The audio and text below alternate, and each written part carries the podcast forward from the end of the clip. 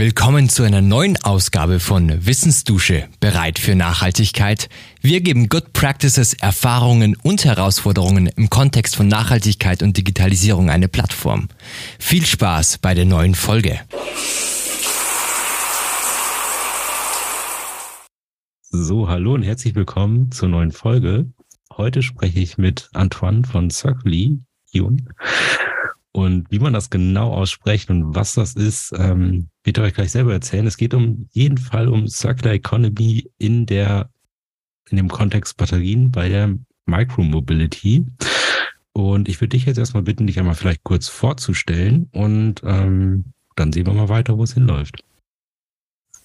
Moin Jan, danke für die Einladung. Ähm, sehr gerne. Also wir sind Circulion. Ähm, so spricht man es äh, ganz genau aus, aber ich weiß, dass es nicht immer so einfach ist.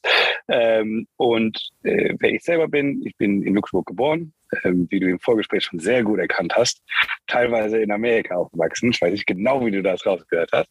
Äh, dann ähm, wieder zurück in Luxemburg, äh, habe da immer auch schon im jungen Alter sehr unternehmerisch unterwegs gewesen. Ähm, dann in Deutschland, äh, Spanien und China gearbeitet und studiert und dann immer sehr nah an äh, Kreislaufwirtschaft und ähm, biologischem Essen äh, und Antikonsum, bevor es cool war durch meine Mutter. Das heißt, das steckt irgendwie so ganz tief drin. Äh, vielleicht auch dadurch, dass wir in Amerika gewohnt haben und sie gesehen hat, wie, wie ungut das ausgehen wird. Ähm, und äh, dann vor zwei Jahren äh, haben wir Circular gegründet. Äh, wir, das ist ich und äh, Xavier. Xavier ist mein, mein Mitgründer, promovierter Prozessingenieur der ETH, der das ganze Technische leitet. Und ich kümmere mich um alles, was Business ist und alle anderen Themen, die sonst keiner machen will. Cool, danke. Das heißt, du bist sehr umtriebig, aber bleiben wir einfach mal bei Circle Lion. Ähm, was genau ist das eigentlich? Also welches Problem habt ihr erkannt und was wollt ihr dann quasi damit lösen mit eurem Angebot?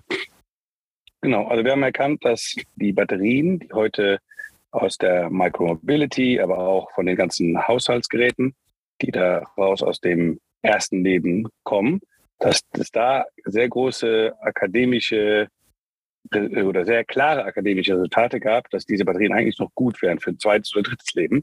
Äh, dass der einzige Faktor, der noch nicht passte, wäre, wie kommt man ökonomisch an diese Zellen ran? Und äh, dadurch haben wir uns entschlossen, diesen Prozess zu automatisieren. Also quasi wir automatisieren, wie man an die Zellen rankommt. Hm, eine Frage erstmal, was ist Micromobility? Kannst du das einmal noch kurz erklären? Also welche Batterien meinst du da genau? Genau, also das sind die, ähm, die aus den E-Fahrrädern, aus den E-Scootern, aus den E-Mopeds, äh, die äh, heutzutage überall in großen europäischen Städten rumfahren. Okay. Und warum brauchst du ein mechanisches Verfahren, um die zu lösen? Also ist das irgendwie besonders aufgebaut oder ist das schwierig? Ähm, weil wenn ich so eine Batterie ja. habe, die kann ich ja einfach rausnehmen, so dann wieder genau, nutzen oder genau. wieder auffüllen. Yes, genau, richtig. Und das ist aber bei den Mobilitätslösungen natürlich, äh, sind die ein bisschen anders verbaut. Warum? Weil die natürlich äh, extremer Vibration ausgesetzt sind. Das heißt, diese Batteriepacks, wie man sie nennt, sind äh, sehr kompakt äh, verbaut, um erstmal Gewicht zu sparen, aber auf der anderen Seite auch sind die Zellen verschweißt ähm, an die Leiterplatten, damit sie auch äh, im, im Bewegungsfall sich nicht bewegen. Ähm, und warum muss man das äh, eine oder warum ist da der, eine Maschine der optimale äh, die optimale Lösung, um, um an die Zellen ranzukommen, ist, weil man auch sagen muss, es ist jetzt kein händischer Prozess, der ungefährlich ist. Ähm, und deswegen ist da die Maschine äh, des Menschen bester Freund. Okay, eine Frage dazu. Das heißt, in so einem wenn ich von E-Fahrrad oder E-Roller nehme, so ein, so ein Batterieklotz, das heißt, da sind erstmal ganz, ganz viele kleine Batterien drin, die da verklebt sind. Das ist nicht eine große Batterie. Genau. Immer, also da kannst du dir vorstellen, nee, nee, eh, genau. Also da kannst du dir vorstellen, als wäre so eine, die in deiner in Gerätesteuerung von deinem Fernseher drin ist, diese Zellen, ein bisschen größer. Also sie heißen dann, es gibt zwei Standards, die 18650 und die 21700. Also äh, deutlich größer als in der Fernsteuer, aber nicht, nicht extrem viel größer. Dann können wir sagen, doppelt so groß. Und von denen gibt es dann zum Beispiel in den großen so 40 einzelne Batterien zu einem Block zusammengeschweißt. Okay, jetzt habe ich schon was Neues gelernt in den ersten fünf Minuten. Das ist super. Und das freut mich. du hast gerade gesagt, das ist nicht ungefährlich. Ähm, was ist das Gefährliche daran, wenn man das händisch machen würde? Genau, also ich glaube, der, der, das Gefährlichste ist einfach, weil der Mensch nicht genau genug ist. So eine Maschine, wenn wir da die Batterien richtig ähm, sagen wir, einklemmen, äh, ist er sehr genau in dem, was er macht. Und da ist der, so genau kann der Mensch halt nicht sein. Also da muss man sehr genau aufpassen, wenn man da, wie man verschiedene Teile ablöst. Und da ist die Maschine einfach deutlich ähm, genauer. Zittert weniger, hat weniger schlechte Tage. So. Also, dass man da einfach äh, deutlich mehr Arbeitssicherheit garantieren kann, wenn man diese Prozesse äh, maschinell macht. Und du hast ja am Anfang gesagt, dass es wissenschaftliche Ergebnisse gibt, dass ein Großteil dieser kleinen Batterien, die in einem großen Klotz drin sind, eigentlich noch gut sind. Hast du da denn Zahlen für? Also wie viele betrifft das? Genau, also das sind bis zu 90 Prozent dieser Zellen kann man wieder gebrauchen. Ähm, also das ist, was wir in der aus der Academy, äh, Academics äh, rausgenommen haben. Und das ist, äh, was wir jetzt gefunden haben, ist äh, teilweise sogar noch höher.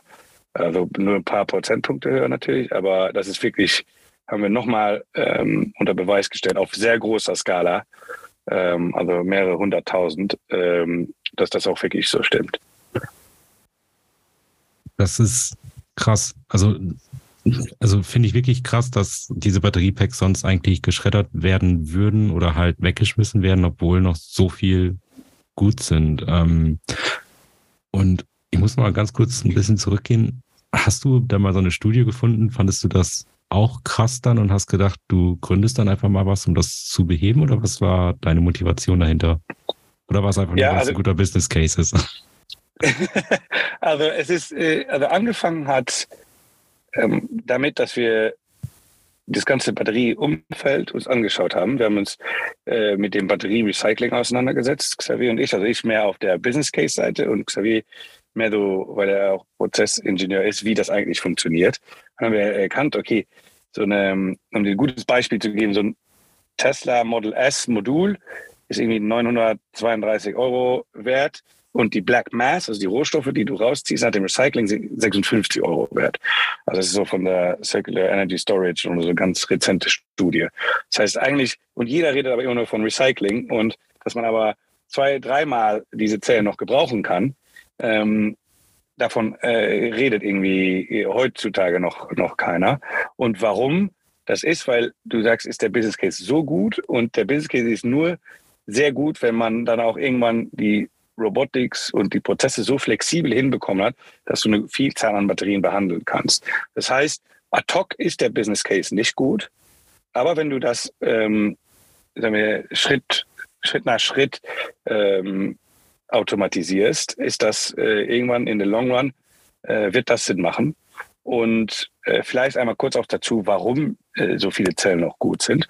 Muss man wissen, dass heutzutage diese Batterien ja oft andere Fehlerquellen haben als die Zellen. Also es kann sein, dass das Batteriemanagementsystem nicht mehr richtig funktioniert, dass ein bisschen Wasser reingekommen ist, dass die Stecker rosten, dass Sachen abbrechen oder dass auch einfach die, die, die Zellen ungleich äh, ausgelastet werden, weil die Batterien einfach noch nicht, ähm, bei solchen Batterien, wenn die nicht extrem teuer sind, ist es schwer, ganz gute Komponenten zu haben. Und da ist leider heute äh, in unserer Gesellschaft eher noch so, okay, lieber neu kaufen als irgendwie äh, reparieren oder äh, hochwertiger kaufen.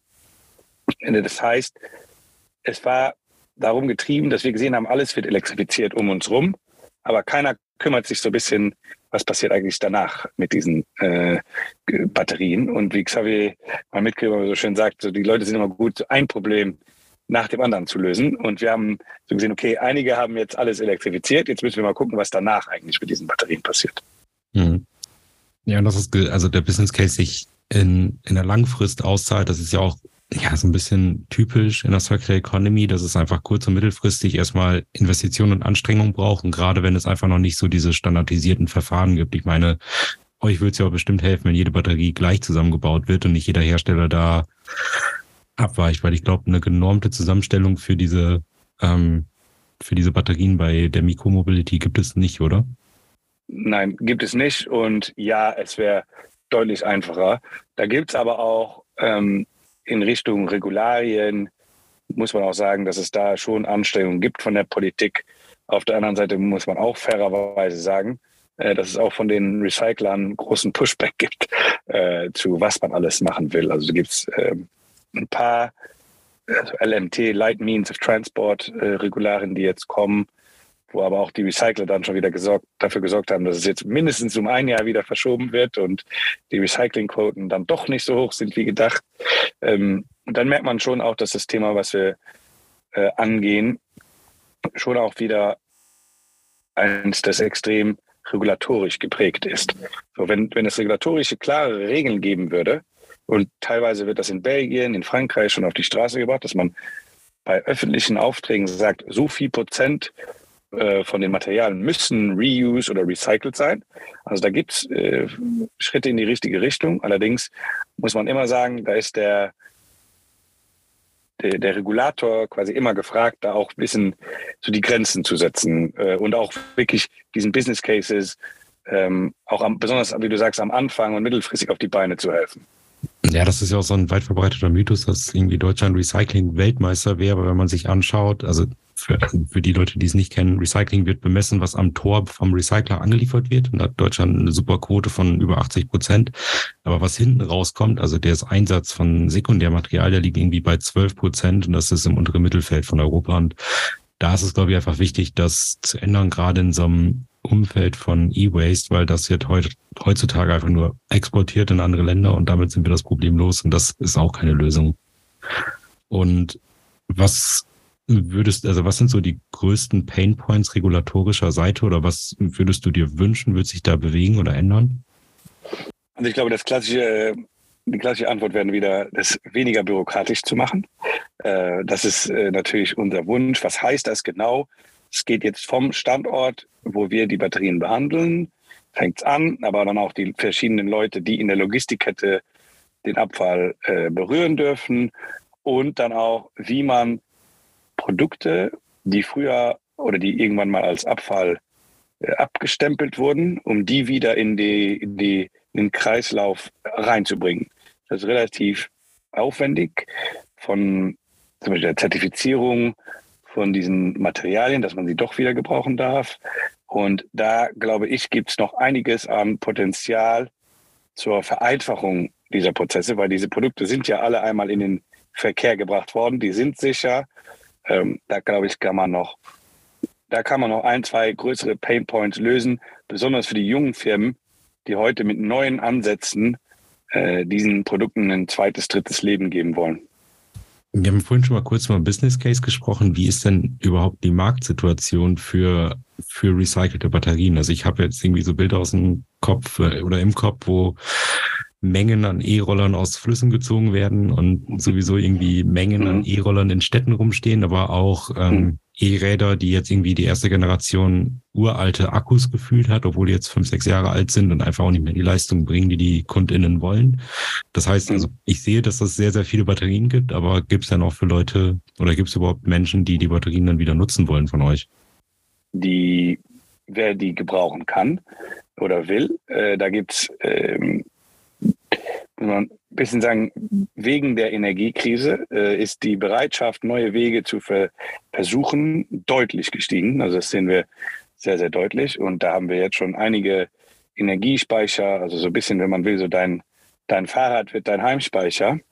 Ähm, haben wir jetzt einige Projekte auch gemacht und das läuft eigentlich super, super gut und die Leute mögen das dann auch, weil das ist dann wenn du so willst, ein CO2-neutraler Energiespeicher, weil äh, da gibt es auch eine ganz coole Quote, äh, hat einer gesagt, wenn man eine Mobilitätsbatterie äh, zu Hause äh, installiert, dann ist das für die Batterie wie, wie ein Wellness, äh, weil da die Anforderungen natürlich deutlich weniger hoch sind und das ist ein deutlich angenehmeres Leben und da kann die Batterie ohne Problem nochmal ähm, das Doppelte oder Dreifache von ihrem ersten Leben ähm, an Energie speichern und wieder abgeben.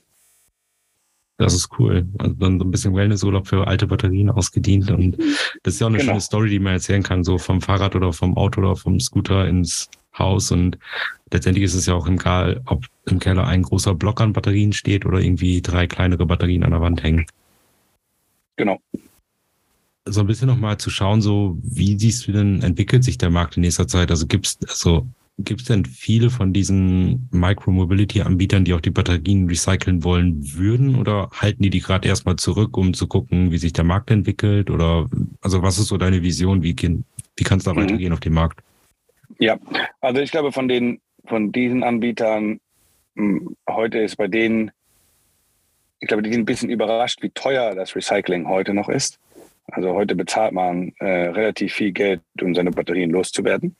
Ähm, auf der anderen Seite hören die natürlich von links und rechts, ja, Batterie ist eigentlich eine Ressource, aber wie bei jedem ähm, Abfallprodukt oder Produkt, was in seiner primären ähm, Gebrauch nicht mehr oder nicht mehr optimal ist für den primären Gebrauch, muss man immer schauen, wie, wie teuer ist es an die, eine neue Applikation davon äh, zu finden. Und da merkt man gut über die letzten Monate, wie das jetzt so ein bisschen ähm, rauskristallisiert hat, dass man, wenn man das machen will, dann muss man das halt auch automatisieren, um irgendwie die Kosten im Rahmen zu halten. Und da merkt man schon, dass es besonders auch diese Unternehmen sehr gerne auch ich sag mal, eine umweltfreundliche Lösung haben. Allerdings muss man auch sagen, es muss die immer preiskompetitiv sein. Also ich glaube, da besonders jetzt, äh, wenn, wenn man die Wirtschaft ein bisschen langsamer dreht ähm, oder äh, Geld teurer wird, ähm, ist es klar, dass da auch eine wirtschaftliche Lösung, die auch skalierbar ist, ähm, nur dann attraktiv ist. Und was würdest du dir wünschen, wie sich der Markt weiterentwickelt? Also natürlich sehr, ähm, sehr gut, würde ich mal sagen, aber was? ja, also wir sind ja nicht nur an Micro-Mobility-Batterien, sondern auch Power Tools. Wir schauen uns auch äh, Automotive an. Also was ich mir wünschen würde, ist, dass Leute ein bisschen mehr achten würden auf ihre Batterien ähm, und auch bewusst werden, dass es eigentlich eine, eine Ressource ist, auch im zweiten und dritten Leben. Mhm. Was ist eigentlich so, also ihr habt auch bestimmt im normalen Arbeitsalltag immer mal wieder so vielleicht auch Mythen, wo ihr denkt so, boah, nicht schon wieder, nicht schon wieder muss ich das erklären, so. Jetzt wäre wär deine Chance, mal so ein ja. Mythos aus dem Weg zu räumen und hoffentlich brauchst du ihn dann nicht mehr erklären.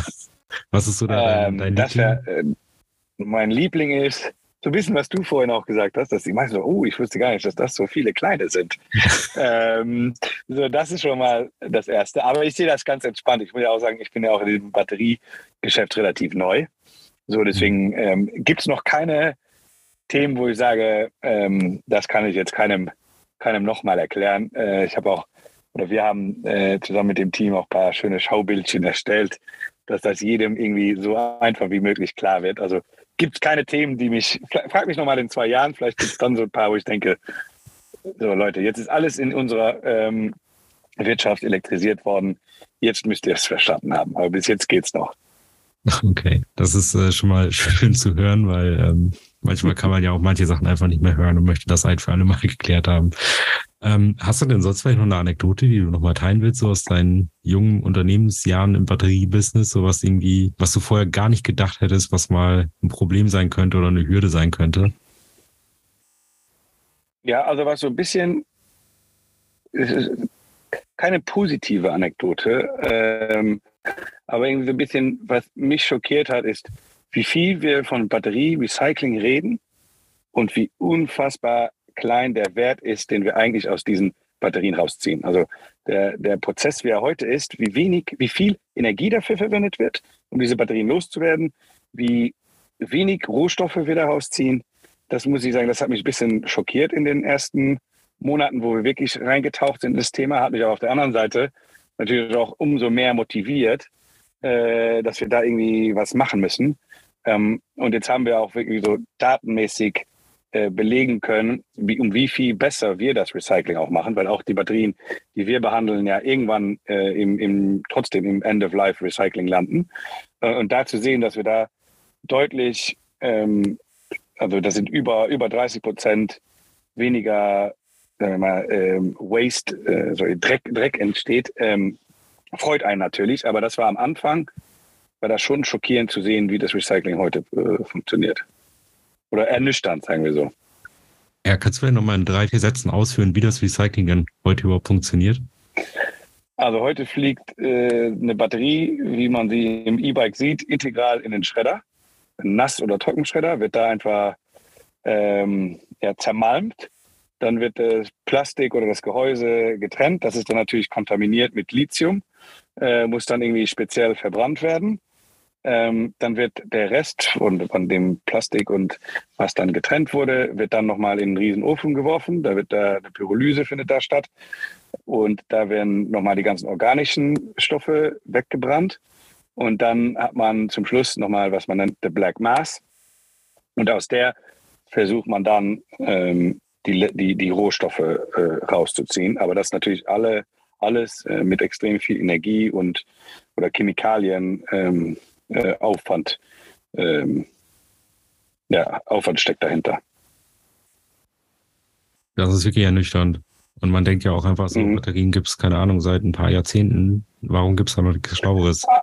Ja, also um dir zu sagen, ich habe mal, hatte mal was zu tun mit dem Unternehmen, das war in, in der Richtung also Kosmetik und ähm, Gesundheit unterwegs. Und was man da für alles abgemahnt wird, muss ich sagen, hat es mich schockiert, dass man das, was man heute Batterie-Recycling nennt, dass man das Recycling nennen darf. Also ich weiß nicht, vielleicht weißt du das, ob es eine genaue äh, Beschreibung gibt, wann darf man eigentlich sagen, äh, wir recyceln das, ich weiß es nicht.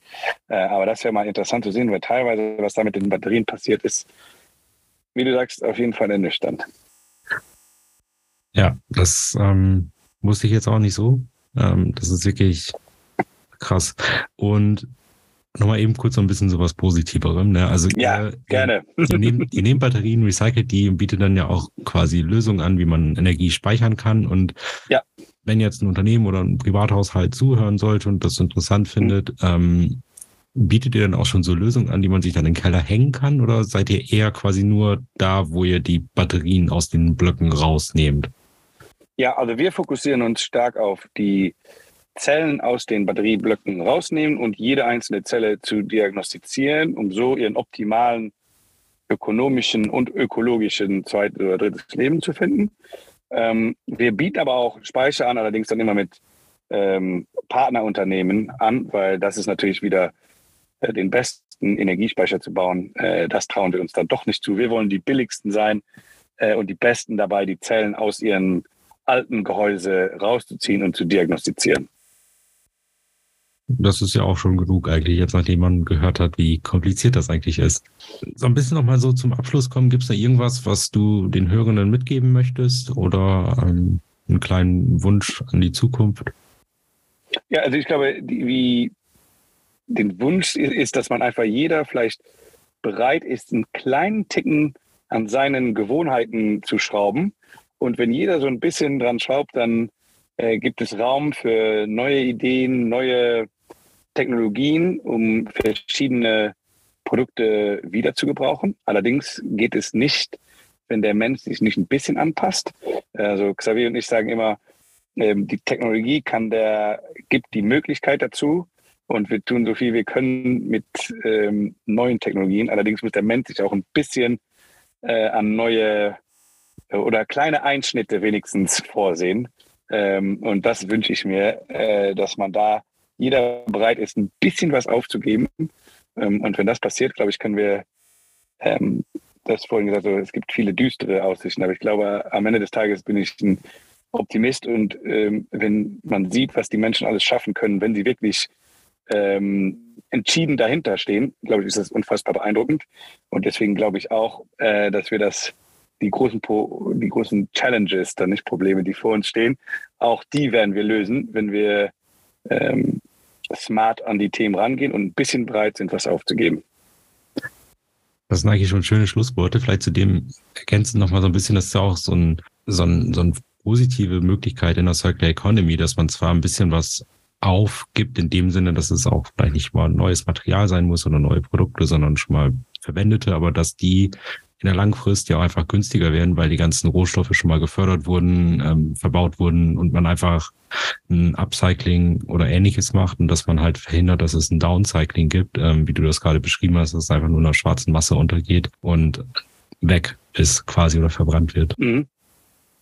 Genau, also ich glaube, da, da ist die Batterie prädestiniert für, dass man nicht nur einmal sie im Auto verwendet, sondern man verwendet sie einmal im Auto, man verwendet sie einmal zu Hause im Heimspeicher und dann gibt es sogar noch so ein drittes Leben für so ähm, Applikationen, wo sie dann ähm, noch weniger gebraucht wird. Zum Beispiel so Baustellenlichter oder ähm, ja, so Applikationen, wie sie nur ganz sporadisch gebraucht wird. Also da, da können wir wirklich, wenn wir da smart an einem Strang ziehen und es ein paar Regularien gibt, äh, die zum Beispiel den Wiedergebrauch, wie ich vorhin gesagt habe, von Abfall zu Wiedergebrauchen einfacher machen, glaube ich, gibt es da ganz viele Wege, ähm, wie man ähm, da einige Probleme und äh, auch coole Lösungen finden kann, die zukunftsweisend sind.